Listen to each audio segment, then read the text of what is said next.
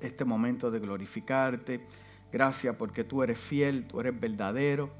Te damos gracias, Dios mío, porque tú estás ahí presente. Te pedimos que aunque sea una palabra que nos hable en esta mañana, sea con la intención de edificar, levantar.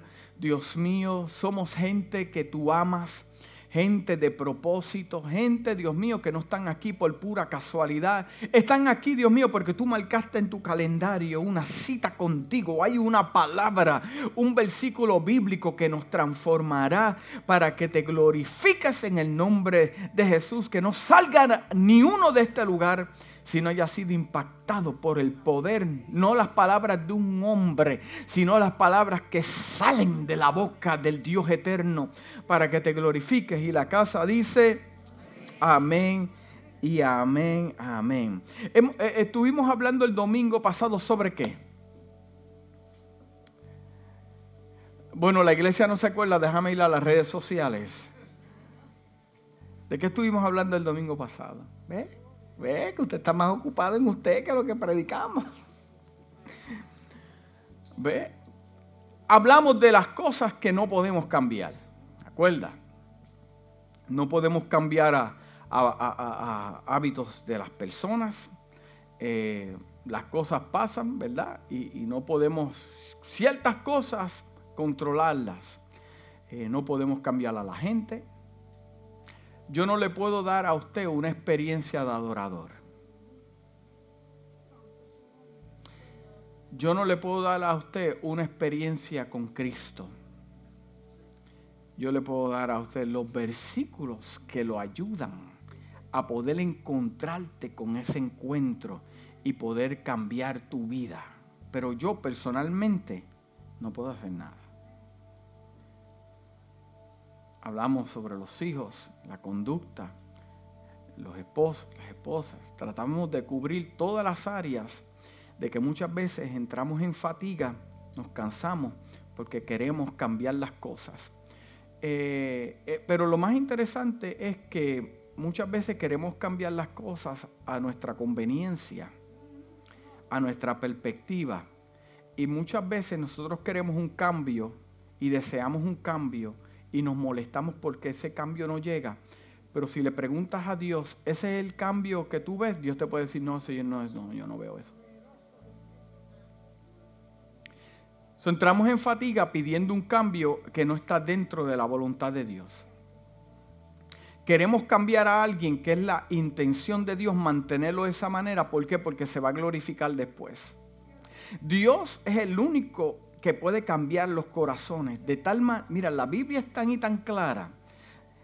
Dice la palabra que el mismo Dios le endureció el corazón al faraón para que el pueblo saliera. Mire, usted puede estar orando por una situación y si Dios dijo que no, es no. Y hay cosas que nosotros tenemos que ponernos de acuerdo con la voluntad de Dios para poder ser efectivos. Usted quiere cambios, nos conectamos con la fuente y el mismo Dios hará todo a su manera. ¿Cuántos dicen amén? So, hay cosas que verdaderamente tenemos que entender y esto nos confirma una vez más que no podemos cambiar ciertas cosas, pero hay otras que sí podemos cambiar. Y en esa es donde nosotros nos tenemos que conectar. En las cosas que podemos cambiar. Porque hay más que podemos cambiar y menos que no puedes cambiar. Entonces yo tengo más posibilidad de cambiar porque si yo puedo cambiar, muchas cosas a mi alrededor van a cambiar. Muchas veces queremos cambios exteriores y que las cosas cambien, pero los cambios exteriores no nos damos cuenta que comienzan con cambios interiores.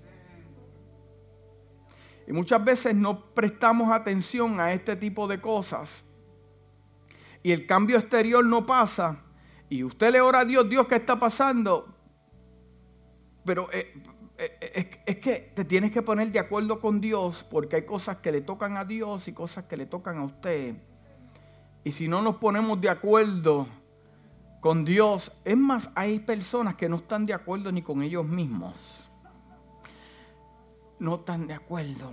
Un día quieren ser bomberos, otro día quieren ser policía, otro día quieren ir a la iglesia, otro día no voy a la iglesia. Hoy lo soy fiel a Dios, hoy ofrendo, hoy diezmo, no, pero el mes que viene no. O sea, no, no, ellos mismos tienen una... Oye, qué difícil es caminar con gente que tiene su cuerpo, alma, espíritu dividido, hecho cantos. Qué difícil es caminar con gente que no sabe lo que quiere. Y oye, qué conflicto para Dios es tratar con una persona que no quiere cambiar. Y caminar con gente hecho cantos, dividido dentro de sí, es un conflicto. Porque todo lo que está a su alrededor lo va a afectar hasta tu amistad y tu relación. Yo quiero que vayas conmigo al libro de Crónicas, rapidito, no te tienes que levantar. Dice la palabra del Señor que en segunda de Crónicas capítulo 33 versículo del 1 al 2 dice, 12 años tenía Manasés. 12 años cuando comenzó a reinar. 12 años. Wow. Imagínese que usted tenga un líder de 12 añitos. Un líder de 12 años va a reinar. Llegó el próximo rey de Israel, 12 años. Y viene la persona y le dice, pero ¿qué me va a enseñar ese de la vida si yo he vivido más? bueno, seguimos aquí. 12 años tenía Manasés cuando comenzó a reinar. Y 55 años reinó en Jerusalén. El versículo 2 dice, pero hizo lo malo ante los ojos de Jehová, conforme a las abominaciones de las naciones que Jehová había echado delante de los hijos de Israel. Esto me habla a mí que antes que llegara Manasés, Dios estaba tratando con el pueblo. Dios tratando en su misericordia, en su amor con el pueblo. Al leer ese versículo me di cuenta de que Dios quitó cosas, Dios limpió cosas, Dios quiso establecer una relación con el pueblo para que esas promesas se cumpliesen. Y aquí llegó el joven Manasés a los 12 años e hizo lo malo delante de Jehová. O sea, muchos de los trabajos que hicieron sus antepasados, ¿dónde está? El esfuerzo de sus antepasados, de los que vinieron antes de él, ¿dónde está? Pero hizo lo malo ante los ojos de Jehová conforme a las abominaciones de las naciones que Jehová había echado delante de los hijos de Israel.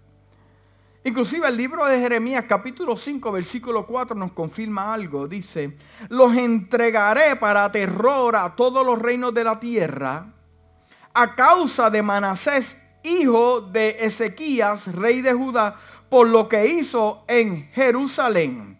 O sea, me está hablando de que el mismo Dios le está revelando una consecuencia. Nuestros actos tienen consecuencias. Las consecuencias, la palabra consecuencia no es mala. Usted puede tener consecuencias buenas. Usted come bien, la consecuencia es que es el producto de lo que usted ha hecho. La consecuencia es que usted va a estar bien. Usted va a estar bien. Usted come mal, todos los días va a McDonald's y no puede pedir las papas pequeñas, tiene que pedir las papas grandes. Entonces se pregunta por qué la presión está, eh, eh, el mahón no hay... Le echa culpa a la mujer que me está cocinando.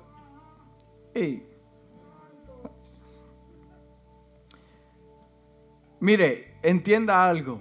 Dios a todos les da segundas oportunidades. El Dios es nuestro Dios de oportunidades. ¿No se ha preguntado por qué Dios le dio esa segunda oportunidad? ¿Cuántos son productos de segundas oportunidades?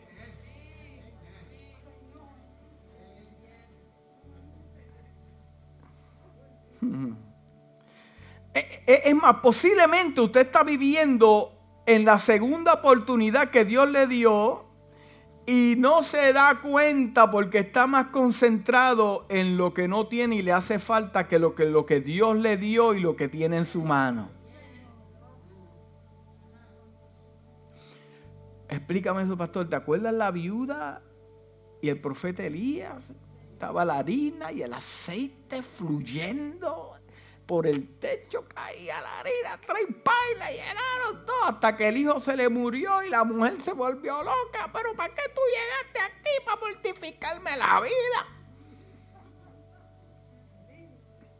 Pero la pregunta es ¿dónde está la harina y el aceite? ¿Qué pasó ahí con lo que Dios ha hecho en tu vida, con tus hijos? En tu negocio, en tu trabajo, y de momento pasó algo malo y te molestas con Dios, pero ¿para qué llegaste a mi vida, Dios? Mire, el hijo se murió, pero como quiera la harina seguía y el aceite fluyendo. Siempre y cuando que esté el profeta que tipifica a Dios contigo, vas a ver milagros. ¿Qué pasó? Le resucitaron el hijo. Dame ese hijo acá, mujer. Te estás desesperando con el que representa a Dios en tu casa. No fue alguien que te habló de un cuento, el hombre estaba ahí. Le habían hecho una habitación, un aposento. Y como quiera, esto me dice a mí que aunque yo tome buenas decisiones y esté en el Señor, el día malo va a llegar. Pero la pregunta es, ¿hay una habitación para Dios? Ahí ese es el cambio. Ahí es la diferencia. ¿Cuántos dicen amén? ¿Cuántos creen lo que estamos hablando en esta mañana? Hmm. Dios da nuevos comienzos. Aunque te encuentres en el lugar más oscuro de tu vida, necesitamos entender una cosa, que Dios no ha cambiado su pensamiento en cuanto a usted ni en cuanto a mí. Yo puedo estar en el lugar más oscuro de mi vida y Dios sigue pensando bien de mí. Mientras los hombres piensan mal de usted, que no hay oportunidad, que usted es lo más malo que, que ha caminado sobre esta tierra, sí, porque hace 100 cosas buenas y una, un error que ellos piensan que estuvo mal, sí, porque...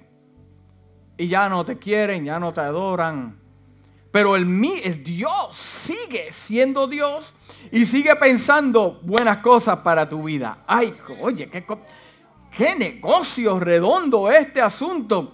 Que, que, aunque te encuentres en el lugar más oscuro, Dios sigue diciéndote, yo te amo, quiero hacer cosas contigo, quiero hacer cosas no, explícame eso, pastor. Bueno, Gedeón no estaba en una cueva huyendo y Dios le dijo, varón esforzado y valiente, antes de que hiciera cualquier cosa, porque Dios estaba viendo el futuro. Cuando Dios te ve, Dios te ve el futuro tuyo, lo que vas a hacer. Mire, yo estoy seguro que mucha gente con usted se dio por vencido y dijo, ah, esta mujer, este hombre, no hay oportunidad, ya no hay más chance, este hombre no hay quien lo cambie. Pero cuando Dios te vio, dijo, no, prepárate lo que voy a hacer con él.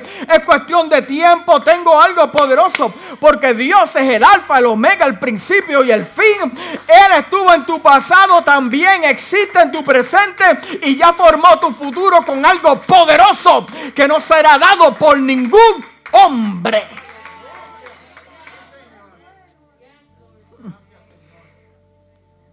Te puedes encontrar en el lugar más oscuro de tu vida y necesitamos entender una cosa, que Dios no ha cambiado lo que le habló, Dios no ha cambiado, que te escogió.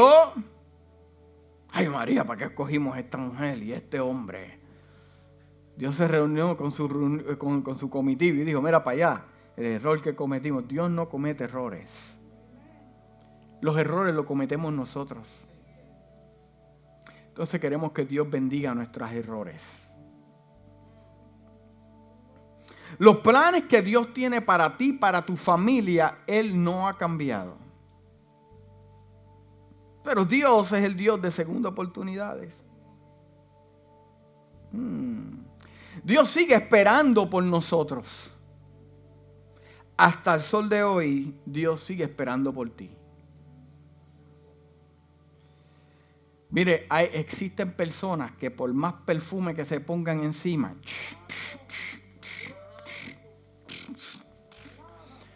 lo que huelen es a misericordia. Una persona que tú veas y diga, pero ¿cómo ese hombre con tan malo que fue? Y míralo ahí, el perfume de la misericordia. Hay personas que piensan que lo que lo llegaron porque ellos tenían el conocimiento y tenían la palabra. No, no, no, tú hueles a misericordia y gracia. Por más que lo disfraces, tú sabes que llegaste por misericordia y gracia por misericordia y gracia. Es más, tú estás aquí por la oración de tus padres, de tu familia, de gente, amigos que te aman con todo su corazón.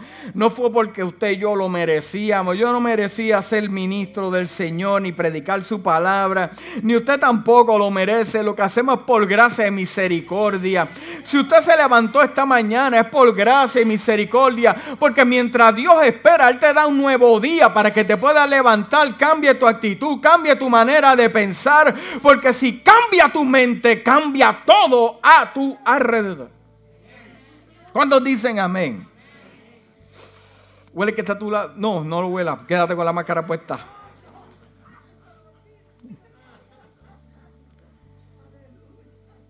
Si Dios no se hubiese involucrado, ¿qué hubiera pasado?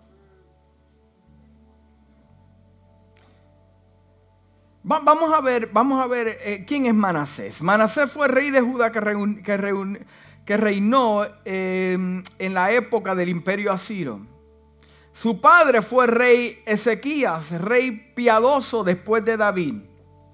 En cambio, él fue el más impío de todos los reyes. Fue totalmente controlado por las fuerzas del mal. Pero, pero ven acá. Eh, eh, la pregunta es, impío. ¿Qué es un impío? ¿Qué es un impío? Un impío no es una persona que nunca ha conocido las cosas del Señor. Un impío es uno que sabe y conoce y al final hace las cosas malas a su manera. La palabra dice que huye el impío sin que nadie llegan a la iglesia, uno dice las cosas, mira, lo dice por mí, no. Pero si te gusta, pues aplícate, yo no tengo problema con eso. Yo me aplico lo mío, yo cojo mi lluvia, usted coge la suya y nos vamos. El rey más impío, o sea, el mejor ejemplo lo tuvo este muchacho. Tuvo el ejemplo de David, tuvo el ejemplo de Salomón, tuvo el ejemplo de, su padre Ezequías, tuvo perfecto ejemplo como estos estos pioneros sacrificaban al Señor y le daban lo mejor a Dios. No vio el ejemplo de David, no vio el ejemplo de Salomón, que cuando te apartas de Dios hay consecuencias, conflictos y como quiera. Mira, hay gente que usted le puede decir, no pase por aquí. Oye, como quiera se tiran en el bocabal. Por mejor ejemplo que tengan, Dios mío como quiera hizo lo malo. Dice la palabra que fue el rey más impío. Oh my God. Seguimos aquí. La vida de este rey hasta el momento es la peor vida que se puede tener como ejemplo. Mm. Cayó en lo más bajo que el ser humano puede haber caído en su pecado. Pero esta caída no fue de la noche a la mañana. Manasés fue tomando decisiones que lo fueron llevando a su perdición. Esta situación no solo es parte de la historia de Manasés, sino de cada uno de nosotros, que podemos tomar decisiones y nos pueden llevar a caer como este rey. Las derrotas siempre surgen posteriores a un suceso de situaciones en las cuales hemos actuado de acuerdo a nuestros propios criterios. Déjeme decirle algo. Las caídas no pasan de la noche a la mañana. Son un proceso, diga proceso. En el libro de Proverbios capítulo 16 versículo 18 dice, antes del quebrantamiento es la soberbia y antes de la caída la actividad de espíritu. Ese versículo yo lo estoy escuchando desde que soy niño en la iglesia. En la escuela dominical a mí me enseñaron ese versículo. En las clases de discipulado me enseñaron ese eh, versículo. Todos aquí estamos eh, Conocemos ese versículo, ¿verdad que sí? Pero ahora cuando yo lo leo en inglés, mira lo que dice, traducido al español. Are you ready for this? Dice, primero el orgullo. Ah. Primero el orgullo. Luego el choque. Cuan más grande es el ego, más difícil es la caída. Cuando más grande es tu ego, más grande es tu caída. Cuando Dios te dice, entrégame tu voluntad para yo hacer mi voluntad, lo que te está diciendo es todas las funciones de tu ego, déjame controlarlas. Dame eso para entonces yo poder hacer algo grande con tu vida. El conflicto del hombre no es el diablo ni los demonios, eso está ahí, eso está ahí. Pero tu peor enemigo es tu ego. Porque por más que sabemos que algo nos hace daño, lo hacemos.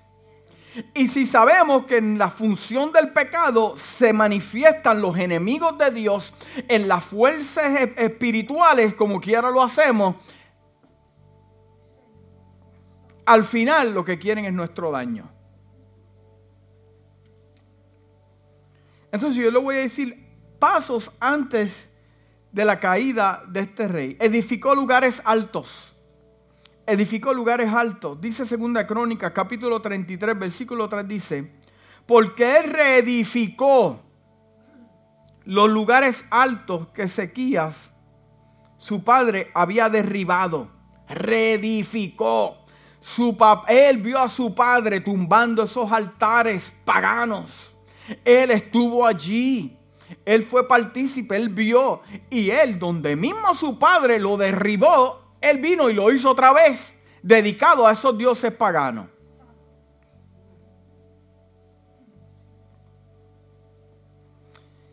Aleluya. Levantó altares a los Baales.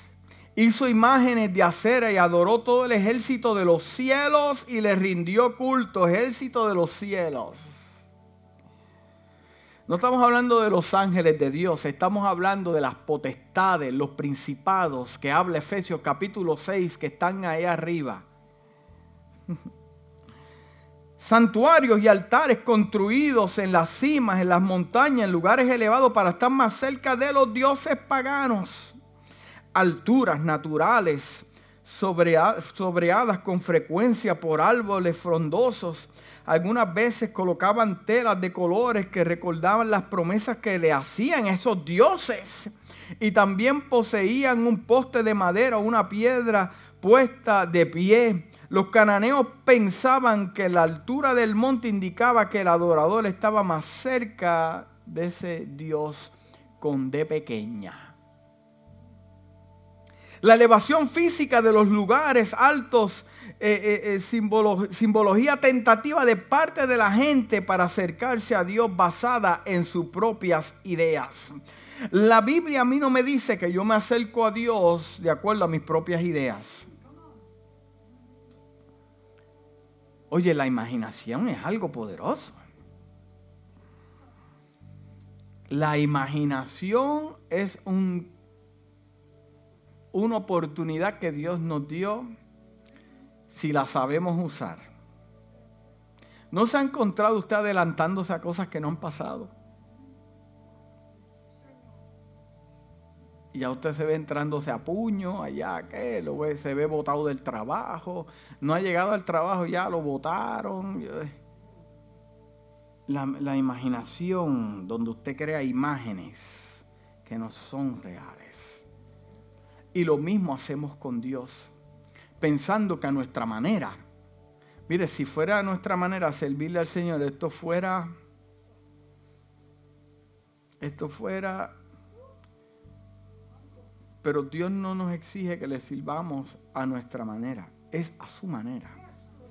Y eso es lo que el pueblo de Israel pasó y lo que este rey está pasando es que le sirven a Dios a su manera. Levántate en el nombre de Jesús que estás ahí dormido.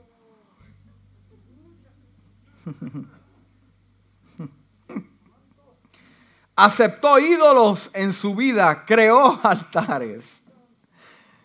En 2 de Crónicas capítulo 33, versículo 4 al 5 dice, edificó también altares en la casa de Jehová, de la cual había dicho Jehová, en Jerusalén estará mi nombre.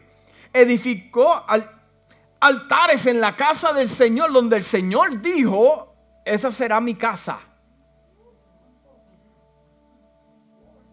Y él mismo cogió, oye, pero qué, él mismo cogió y levantó altares para estos dioses paganos. Pero Dios como lo ve todo,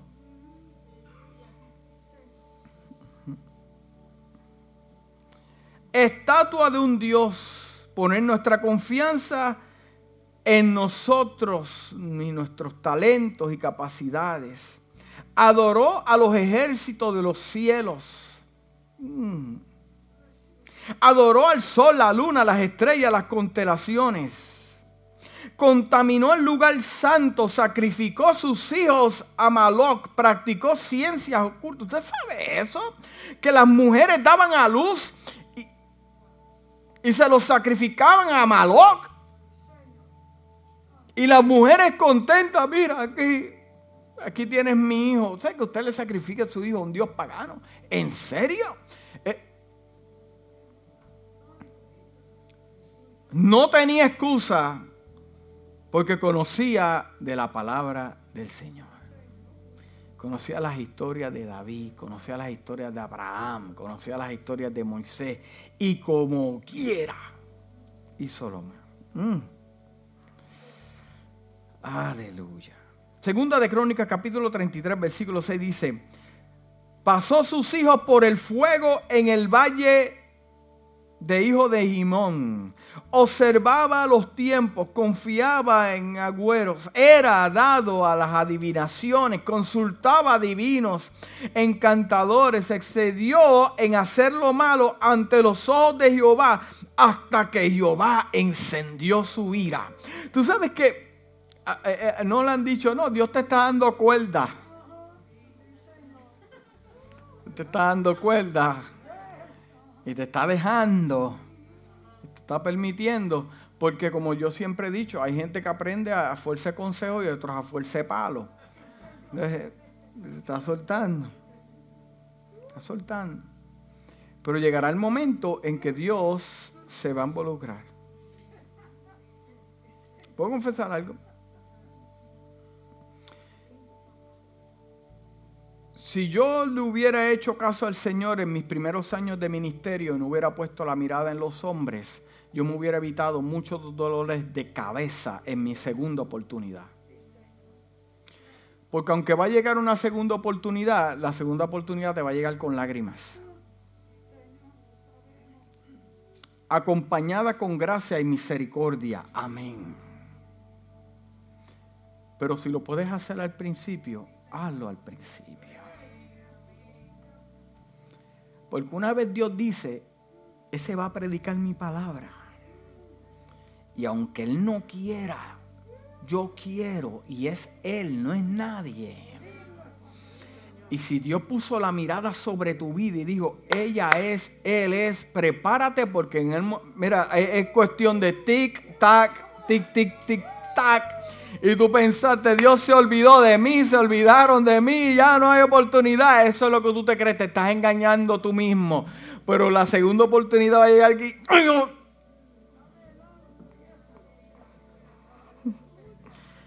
Estas cosas en este rey se hubieran eh, podido evitar. Se hubieran podido evitar. Manasés decidió confiar en todo menos en Dios. Escucha, escucha bien claro, porque eh, eh, el que vive en desobediencia quiere también que otros desobedezcan a Dios también.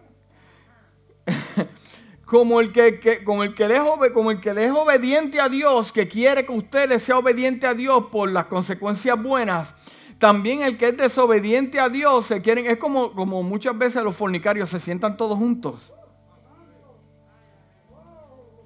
Y, los bonchicheros también se sientan juntos.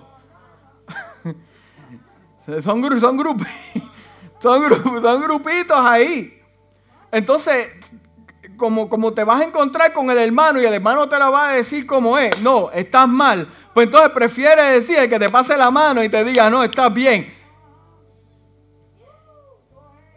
Por eso que si se predica la palabra como es, no hay necesidad de eso. La palabra es clara y es poderosa por sí sola. Pero, pero, pero motiva al pueblo.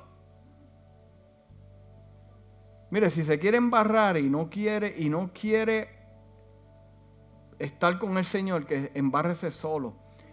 Pero no dañe a la gente de la iglesia no dañe corazones. Si tú no estás de acuerdo con algo, mira, sé igual, haz lo que quieras hacer, pero no dañes a la gente, los corazones, porque Dios te está observando.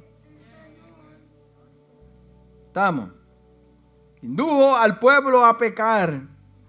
En segunda de Crónicas capítulo 33 versículo 9 al 10 dice, Manasés hizo extraviar pues a Judá y a los habitantes de Jerusalén para que hiciesen mayores males que las naciones que Jehová destruyó delante de los hijos de Israel. Imagínese Dios mirando de los cielos este conflicto. Está corrompido él y ahora me quiere corrompir al pueblo, dañarme al pueblo.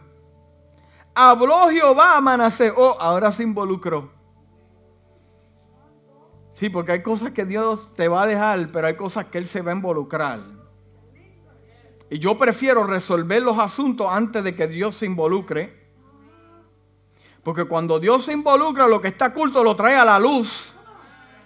Y no nos va a gustar. Por eso yo prefiero, mire, mm, hacerle fiel y no. Cuando Él se involucra, hay problemas.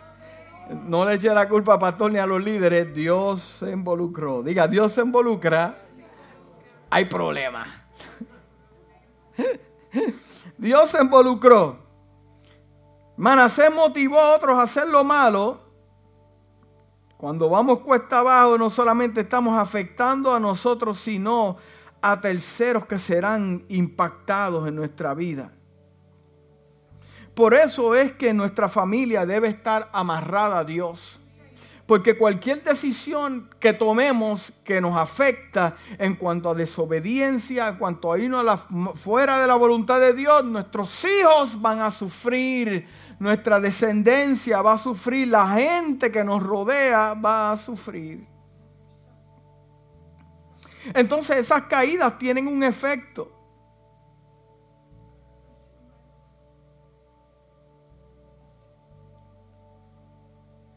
Dios le habló a Manasés y al pueblo, pero no lo escucharon. Ah, seguimos con nuestra vida. Nos va. Lo, ignoraron. Efectos de la caída en segunda de Crónica capítulo 33 versículo 11, por lo cual Jehová trajo contra ellos a los generales del ejército del rey de los asirios, los cuales apresaron con grillos a Manasés y atado con cadena lo llevaron a Babilonia. ¿Era necesario esto? El rey de Israel ahora es esclavo de una nación pagana. ¿Quién provocó eso? ¿Quién dio la orden? La dio Dios. La dio Dios de acuerdo a la consecuencia de su acto. ¿Qué perdió Manasés? La cobertura de Dios. No estamos hablando de la cobertura de los hombres, la cobertura de Dios trajo ataduras a su vida. Hmm. Pero sabe que eh, eh, eh, yo no quiero presentar la vida de Manasés de una manera tan mala. ¿Por qué? Porque cuando yo leo toda la historia me doy cuenta que un cambio de pensamiento cambia toda su vida. Y eso es lo que te quiero enseñar en esta mañana. Pero ¿cómo podemos levantarnos cuando a nosotros nos pasa una desgracia o un momento difícil? Eh, al orar Dios siempre nos perdona. Dios siempre nos perdona. Dios siempre nos perdona. Dios siempre. Es como el hombre que siempre está siendo infiel a la esposa y viene, perdóname, y ella lo perdona. Hasta que la segunda vez. ¿Por qué? Porque para el Señor el perdón no lo resuelve todo no lo resuelve todo. Hay gente que lo quiere resolver toda fuerza de perdón. No, tiene que haber un arrepentimiento. ¿Me está entendiendo? Yo me puedo arrepentir de mis pecados, pero yo me tengo que arrepentir. Arrepentir es lo quito de mi mente y tengo otro programa, porque si mi computadora está enferma, todo el programa estará enfermo. Estamos ahí, claro, nos entendemos, ¿verdad que sí? Al orar Dios nos perdona, pero, pero tenemos que realizar que cambios en nuestra vida llegan cuando nosotros nos arrepentimos. Porque decir perdóname es fácil, pero arrepentirme es lo más complicado. Porque el arrepentimiento tiene que ver con transformación que pasa de un día, no de un día a otro, es una práctica. O sea, la pregunta es, ¿puede usted arrepentirse todos los días? Claro que sí. Cuando llegan pensamientos a mi mente, cuando llegan cosas, yo me, me arrepiento de ese pensamiento. En el original es cambio de mentalidad, cambio de pensamiento. Me, involucro en otras cosas. Entonces, paso número uno, buscar a Dios y humillarnos. El orgullo no nos sirve para nada. Segunda de Crónicas capítulo 33 versículo 12 dice, pero cuando se vio en angustia, ah, cuando ya era cautivo, ahora en la cárcel, esperó el día amado para clamar a Dios. Pero le pregunta ¿dónde estaba Dios cuando estaban en las fiestas paganas? ¿Dónde estaba Dios cuando hacía todas estas cosas? Y ahora cuando está preso, que lo van a tratar a la manera de ellos, ahora está gritando acá.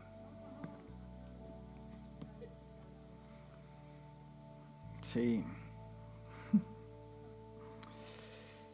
Pero se vio en angustia porque se vio solo. ¿Dónde estaban los que adoraban con él? ¿Dónde están los paganos? ¿Dónde están los idólatras? ¿Dónde? ¿Dónde estaba? Estaba solo. Porque al que le dio responsabilidad Dios fue a él. Era él, él era rey. Usted es el sacerdote de su casa. Usted es el líder de su familia. Usted tiene responsabilidad. Ahí es. Y se humilló profundamente en la presencia del Dios de sus padres.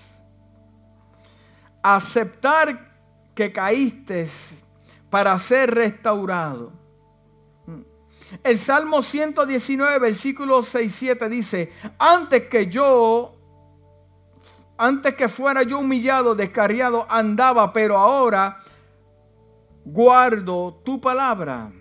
El Salmo 119, versículo 71 dice, bueno es saber, bueno, bueno es haber sido humillado para que aprendas tus estatutos. Bueno me es haber sido humillado para aprender tus estatutos. Paso número dos, reconócelo como Dios. Toma a tu Dios en serio. Ya casi estoy terminando. Toma a tu Dios en serio. Este asunto de la iglesia y usted venir a la iglesia, usted es el salvo, esto es serio. Esto no es un juego que si hoy sí, mañana no, hoy hago, mañana no hago. Es, e, esto es serio, hermano. Para mí esto es serio. La salvación de un alma es serio. Llegar a la, iglesia para darle a Dios lo mejor es, es cosa seria. Esto no es cualquier cosa. Esto no es cualquier cosa. Dice segunda de Crónicas capítulo 33 versículo 13 dice, oró a él y fue atendido. Pues Dios oyó su oración y lo hizo retornar a su reino en Jerusalén. Entonces reconoció Manasés que Jehová era Dios.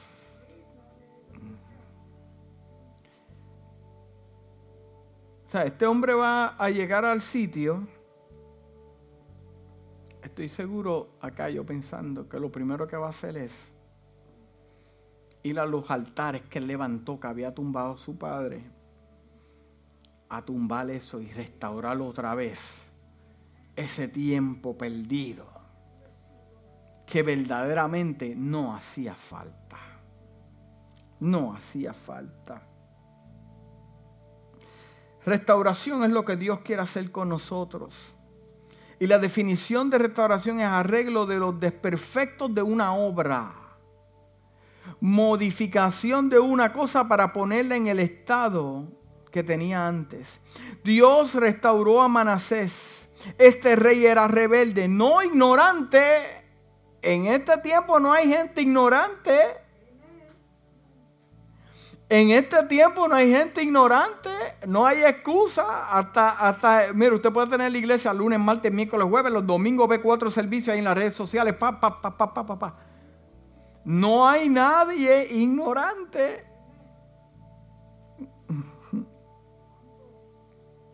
Pero qué bueno que a pesar de todo, en el día malo, por eso es que eh, el día malo con tus hijos, eh, va a ser de bendición. ¿Por qué? Porque Manasés se acordó de su padre. Hmm. En segunda de Crónicas, capítulo 33, versículo 14, dice, después de esto edificó el muro exterior de la ciudad de David. Oh, ahora vino a trabajar el hombre después del día malo. Ahora vino a trabajar exterior de la ciudad de David al occidente de Gion. En el valle a la entrada de la puerta del pescado amuralló a Ofelia, elevó el muro muy alto, además puso capitanes del ejército en todas las ciudades fortificadas de Israel. Hmm. En segunda de Crónicas capítulo 3 versículo 15 dice, asimismo quitó los dioses extranjeros, el ídolo de la casa de Jehová y todos los altares que había edificado en el monte de la casa de Jehová y Jerusalén y los echó fuera de la ciudad. Dios mandó a destruir todo para borrar los dioses, hacer desaparecer el nombre que significaba eliminar la memoria de los dioses, por lo que no tienen nombre, no tienen existencia. Mm. En, capítulo 33, versículo 16 dice, reparó luego el altar de Jehová, sacrificó sobre él sacrificio de ofrenda, de paz, alabanza, ordenó a Judá que le sirvieran a Jehová de Israel. Tú sabes que todas esas cosas son buenas. Eso Dios, veo Dios restaurando ahí. Pero tú sabes que hay gente que se dañó el corazón y los marcó.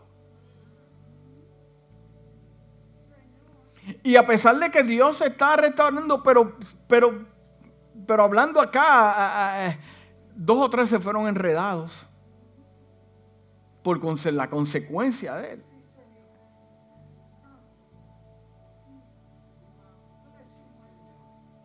Puede venir un criminal, matar a alguien, pegarle dos tiros y después dice, me arrepiento, perdóname. No, hay que, tienes que, no le puede decir eso a un juez. No, perdóname, me arrepiento, te mira la familia, perdóname, fue eh, vuelvo a decir, aceptamos your apology, but you have to pay with time.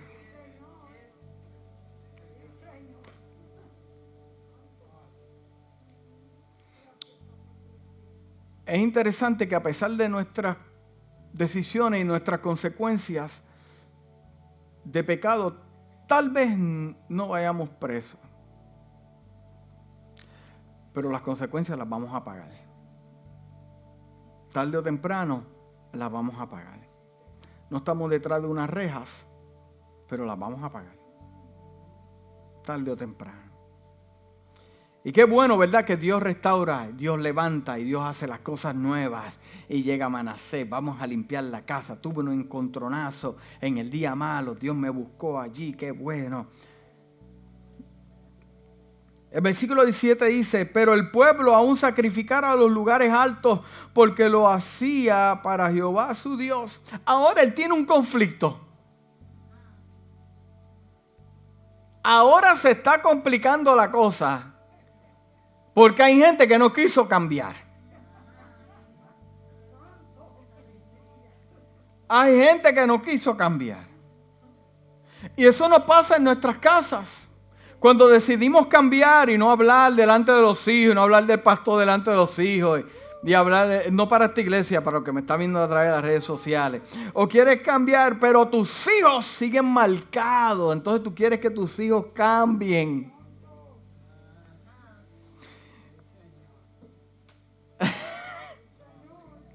Ahora tiene un conflicto Manasés. Porque llegó con una experiencia renovadora, pero el testimonio marcó a dos o tres y dice, no, como quiera, esto es lo que vamos a hacer. Ay, esto se complica. Y ya con esto termino. Manasés se arrepintió. Y Dios en su misericordia lo perdonó y restauró. En su vida se dieron frutos genuinos de arrepentimiento, pero hubo consecuencias del mal que hizo y tuvo que responsabilizarse y actuar para poder restaurar su vida y su pecado. Iglesia, escúchame en esta hora. Dame tu atención, por favor. Ya casi terminamos. Existen cosas que no puedes cambiar, pero puedes cambiar tus actos. Puedes cambiar tu actitud. Yo puedo cambiar mi actitud. Podemos cambiar nuestras responsabilidades nuestra mentalidad, las cosas que nos rodean. Podemos cambiar nuestro ambiente, podemos cambiar nuestra relación con Dios, podemos cambiar nuestro compromiso con Dios, podemos perdonar, podemos amar, podemos cuidar de nuestras palabras, cambiar nuestro vocabulario Podemos hacer todas estas cosas. Porque déjame decirte, iglesia, hay un poder que restaura. Y es el poder del Señor que no importa dónde te encuentres, Dios se va a encontrar contigo y cumplirá el propósito por lo cual fuiste llamado. Eres especial para Dios. Dios te escogió no porque eras perfecto, sino porque eras imperfecto para Él ser perfecto en ti. Entiende una cosa que donde te encuentres, en el camino donde te encuentres, entiende que Dios no se ha olvidado de ti. Y tal vez no estés en una, una cárcel como estuvo Manasés física, pero te encuentras en una cárcel de no ser feliz, de no estar completo, de no sentirte eh, que has logrado una cárcel que no conoce nadie, solamente usted. Pero yo tengo noticias para ti en esta mañana. Dios te puede encontrar en la cárcel donde tú te encuentras. Dios te puede encontrar en esa cárcel. Porque hay un poder que restaura. Yo creo en el Dios que restaura. Yo creo en el Dios de las segundas oportunidades. Yo creo en el Dios que te multiplica dos veces más lo que el enemigo y lo que te dejaste robar también. Dios te lo puede multiplicar al doble. Él te lo puede dar. Dios hará su parte. Pero hay decisiones y acciones que son nuestras. Aceptar a Jesucristo como Salvador, amén. Somos salvos, pero no todo termina ahí. Ahí es el comienzo.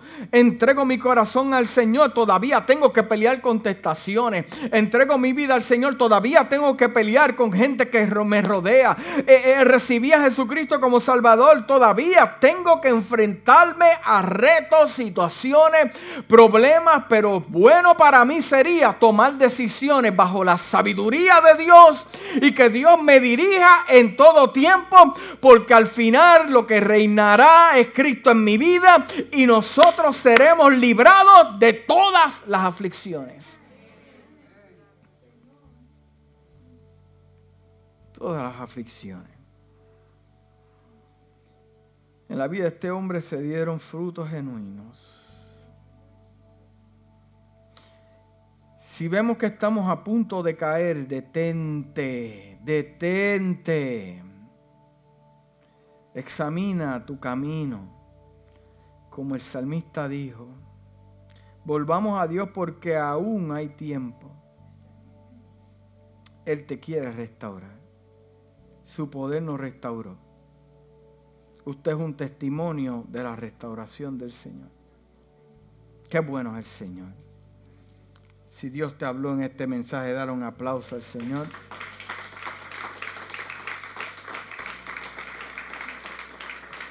Qué hermosas estas historias, ¿verdad? Que nos las podemos aplicar.